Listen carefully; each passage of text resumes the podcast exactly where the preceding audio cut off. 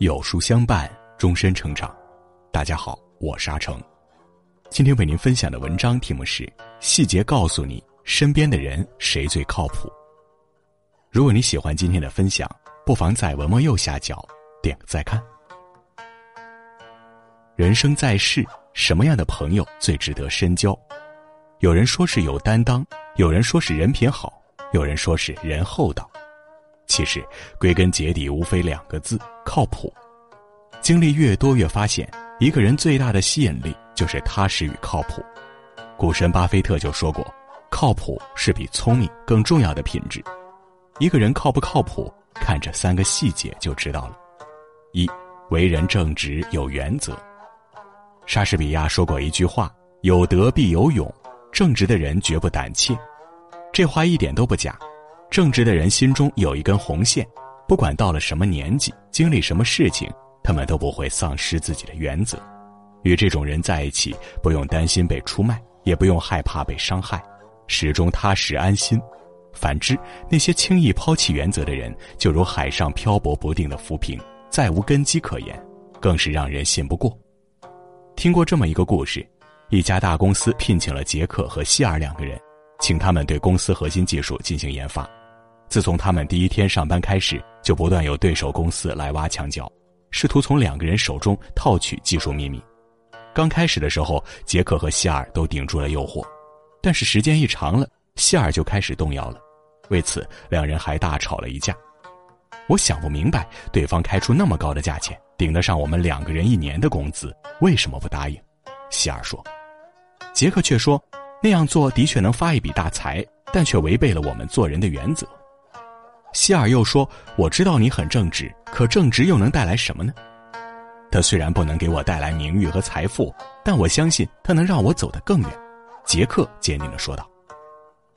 果不其然，两个月之后，希尔因为泄露商业机密锒铛入狱，而杰克却因为靠谱的品质被领导赏识，成了技术部的负责人。孟子曾言：“人有不为也，而后可以有为。”做人。当以正直为先，以真诚为本。只有守住人生的底线，才能做到行有所指、问心无愧。真正靠谱的人，品行端正，不失原则，因此在任何人面前都能昂首挺胸、磊落坦荡。二做事守信，重诺言。匈牙利诗人裴多菲有一句名诗：“生命诚可贵，爱情价更高。若为自由故，二者皆可抛。”古往今来，人人都向往自由，想要一个随心所欲、自由自在的人生。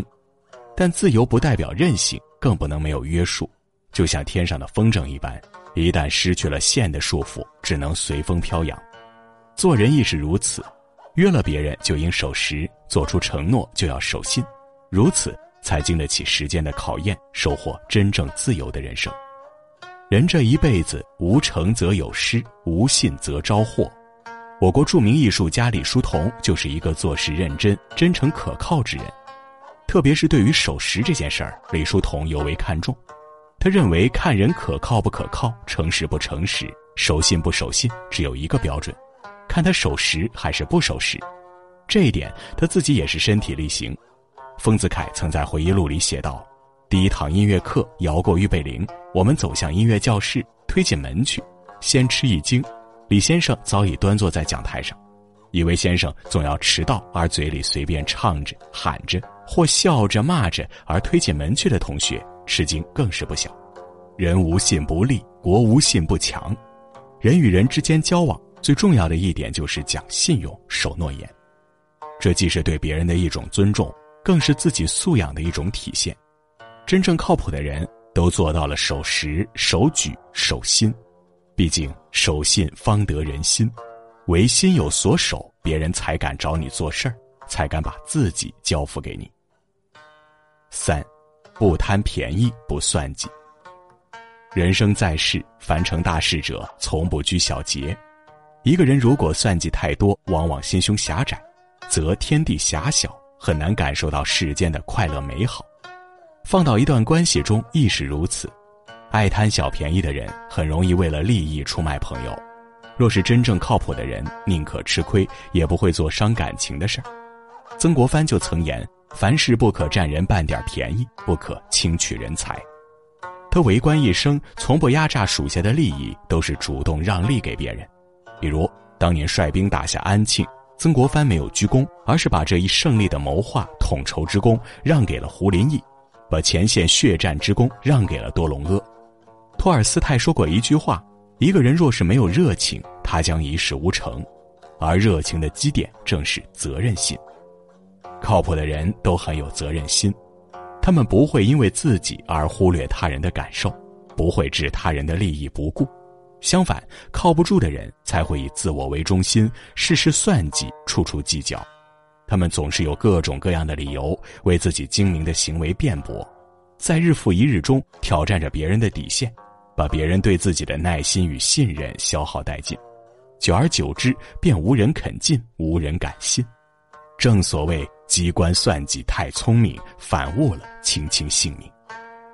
要想一段关系能相处舒服，一定要多点真心，少点计较，多点豁达，少点自私，这样才能保持情谊长青。有句话说得好，一个人的品行是内涵，美誉是外貌。为人正直为根，待人以诚为先，做事以德为本。人若想在社会上有一席之地，最重要的莫过于有一个好人品，而靠谱就是一个人品行端正最重要的品质之一。